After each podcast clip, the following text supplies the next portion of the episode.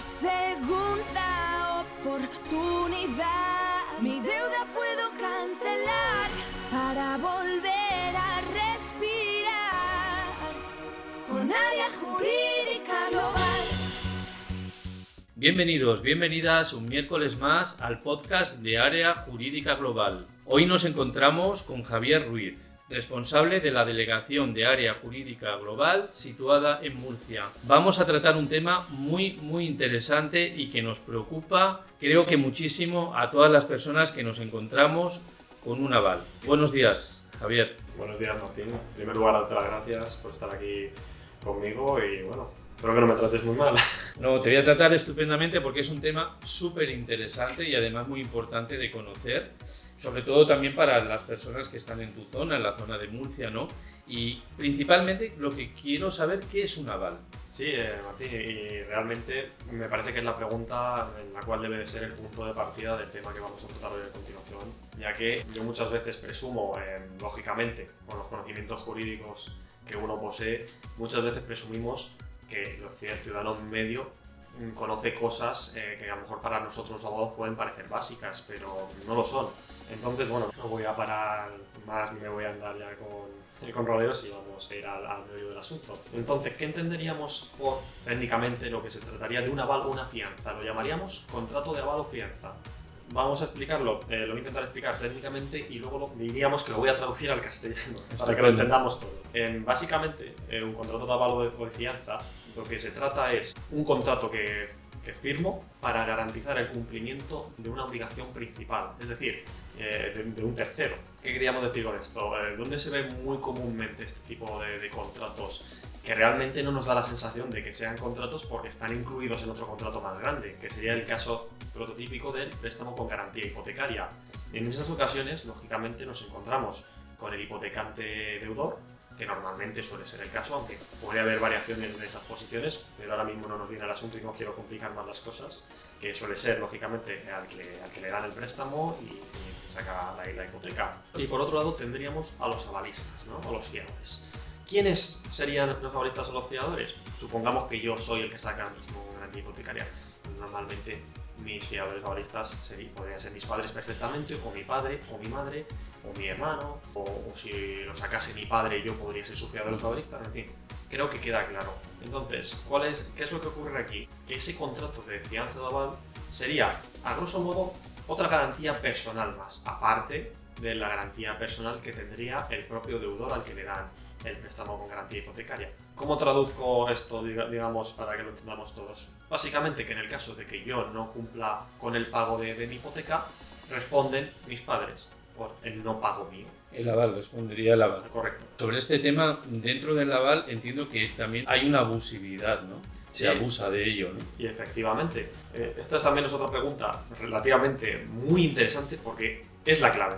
Y es la clave porque si no sabemos lo que es la abusividad, no podemos estar en situación de saber si nuestro préstamo con garantía hipotecaria es abusivo o no. Y en consecuencia no podemos saber si podemos retirar esos avales que, que tanto al final nos perjudican cuando estamos en, en ese tipo de situaciones. ¿Qué entenderíamos por algo abusivo? Algo abusivo vendría a ser la definición mundana de algo que sobrepasa los límites establecidos en la buena fe contractual. ¿Qué es, qué es la buena fe contractual? Diríamos que es la presunción que tenemos todos en las negociaciones de que las cosas se hacen de, forma correcta, de forma transparente, de forma que todo queda claro y meridiano, que hay una cierta transparencia en las negociaciones.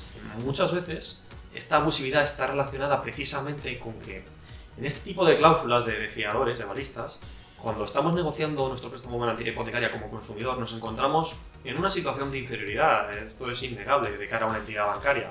Somos la parte débil de la negociación y la entidad financiera, digamos, que tiene el sartén por el mango. ¿Qué ocurre? Que muchas veces nos hacen renunciar a derechos. Y esto a lo mejor puede sonar raro. ¿Qué es esto? ¿Cómo que renunciar a derechos?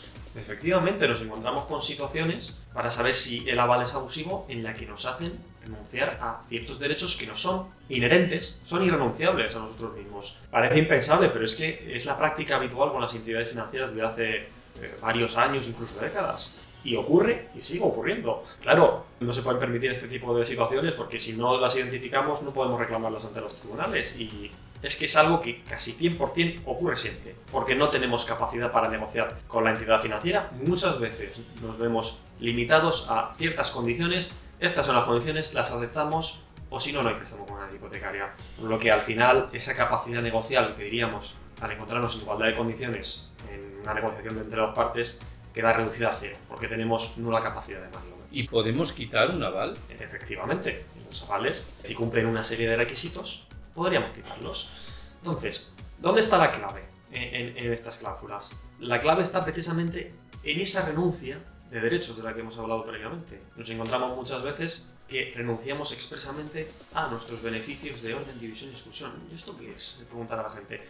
No voy a entrar, lógicamente, a explicar esos tres tipos de derechos, pero en la práctica esto lo que produce, para que me entendáis, es que la entidad bancaria ante el impago del hipotecante deudor produce el efecto de que pueda reclamar indistintamente la totalidad del préstamo contra el fiador sin haber siquiera requerido primero al deudor de pago, lo cual es eh, una barbaridad, porque nos encontramos, oiga, soy yo el que ha sacado el préstamo, soy el deudor principal, reclameme a mí, no vaya directamente contra el fiador, ni siquiera me ha intentado requerir de pago, ni siquiera ha intentado eh, decirme, oye, eh, lleva usted tres meses, eh, tres cuotas impagadas. ¿Qué va a hacer? ¿Va, va a pagar? ¿Podemos negociar, modificar?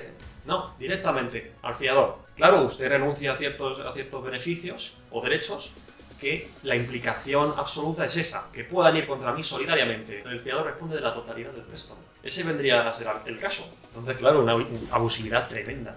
Claro, además la indefensión de no conocer, ¿no? Exactamente, eh, nos produce una indefensión porque si lo miramos desde el punto de vista jurídico resulta que el banco, la entidad financiera, tiene tres garantías. Por un lado tienes la garantía personal del deudor hipotecante, propia responsabilidad patrimonial universal, que yo de todas mis deudas respondo con bienes presentes y futuros, 1911, el Código Civil. Por otro lado tienes la garantía real, que vendría a ser el derecho real de hipoteca. Es decir, está grabado el inmueble con un derecho real. Es otro tipo de garantía. Si no pago, me pueden eh, eh, quitar el bien, ejecutan la hipoteca y se acabó, me quedo sin casa.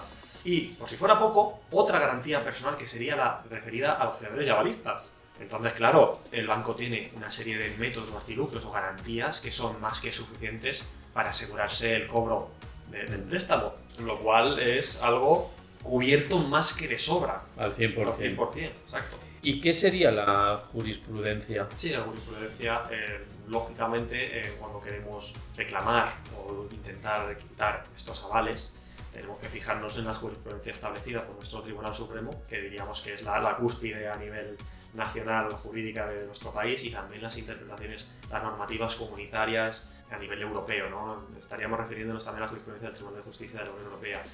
Y quiero referirme con esto, que hay casos en los que con una serie de requisitos se pueden quitar los avales y otros que no.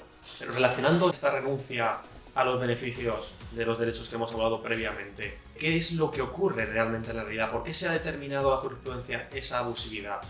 Bien, lo que ocurre es que, como se sobrepasan los límites de la buena fe contractual, nos encontramos con redacciones de cláusulas por parte de la entidad financiera, como hemos dicho antes, que muchas veces o las tomamos o las dejamos, no podemos negociarlas. Nos encontramos con conceptos oscuros. ¿Qué sería un concepto oscuro a nivel jurídico para que lo entendamos? Es un concepto que difícilmente es entendible o no queda suficientemente, medianamente claro lo que, nos, lo que se nos quiere decir. Es decir, algo que produce confusión, algo enfarragoso, algo que no queda claro, que incluso para los conocimientos jurídicos de los abogados costaría entender porque no se explica, no se da las debidas explicaciones al consumidor para saber o entender la entidad de lo que está firmando. Con eso relacionaríamos los requisitos jurisprudenciales para que los avales se consideraran abusivos y se pudieran quitar. Es decir, no ha habido capacidad negocial por un lado, no ha habido buena fe contractual, ha sido una explicación de esa cláusula totalmente farragosa, con conceptos oscuros que son inentendibles o que directamente ni siquiera se han intentado explicar. Y, por supuesto, que esa renuncia de beneficios implica ir contra el fiador indistintamente haberle reclamado al deudor o no la totalidad del préstamo. Por lo tanto, eso ya de por sí también, para el común de los mortales, es una práctica muy abusiva. Ya para finalizar, eh, sobre la prescripción, ¿qué nos podrías decir? Sí, eh, otro punto muy interesante que debemos de hablar. Voy a decir podemos, pero no, es que debemos hablar de, de la prescripción. ¿Qué es la prescripción para que nos entendamos todos? Diríamos, a grosso modo, que la prescripción es el tiempo que tengo para interponer ciertas acciones en el tribunal los tribunales. ¿Qué quiere decir esto? para que nos entendamos. Por ejemplo, me han producido un accidente de tráfico. ¿Qué tiempo tengo para reclamar al seguro para interponer una demanda por responsabilidad civil? Tendría un año desde el momento en el que se produce el accidente. En estos casos estamos de suerte, y es que con los contratos de fianza o avales que van inmersos en los préstamos con garantía hipotecaria, no hay prescripción. Estaríamos hablando de que se tratan de cláusulas que son nulas de pleno derecho. Y cuando algo es nulo de pleno derecho, no tiene prescripción alguna, porque se tiene por no puesto desde el, origen del contrato. Si bien es cierto que ha habido casos, esto te lo digo yo como una experiencia personal en, en Murcia, ha habido casos, el 0,1%, un caso tuve en el que sí me desestimaron este asunto por una prescripción porque habían pasado más de 13 años.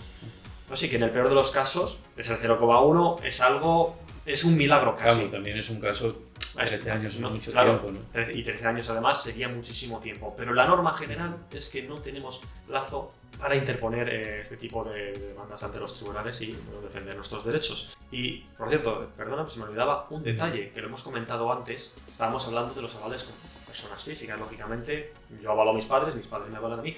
Pero hay una cuestión muy interesante que no debemos pasar por alto y que quede claro. Hay ciertos avales que no se pueden quitar, no porque sean abusivos o no sean abusivos, no, por, por el tipo de avalista. Y esto queda muy claro en esta situación porque es la única en la que no podemos quitar los avales. Y es cuando, si yo fuera el propio avalista de mi sociedad, si yo estoy avalando a mi propia sociedad, ese aval sí que no lo puedo quitar por mucho que haya renunciado a mis beneficios y por mucho que no me hayan explicado las cláusulas, que no sea claro, que no haya habido buena fe, en ningún caso se lo puedo quitar. Ese sería el único caso. Por lo tanto, estaríamos hablando de casos entre personas físicas. Javier, un placer, sobre todo también para las personas de tu zona, ¿no? de la zona de Murcia, de vuestra delegación allí, de Área Jurídica Global, pues que contacten dentro de la web eh, Área Jurídica Global y pueden pedir pues una cita con vosotros para cualquier tipo de asesoramiento que puedan necesitar. Un placer haberte tenido con nosotros y, en este podcast que vamos a compartir. Muchísimas gracias por todo, Martín. Buenos días. A ti, gracias una segunda oportunidad. Mi deuda puedo cancelar.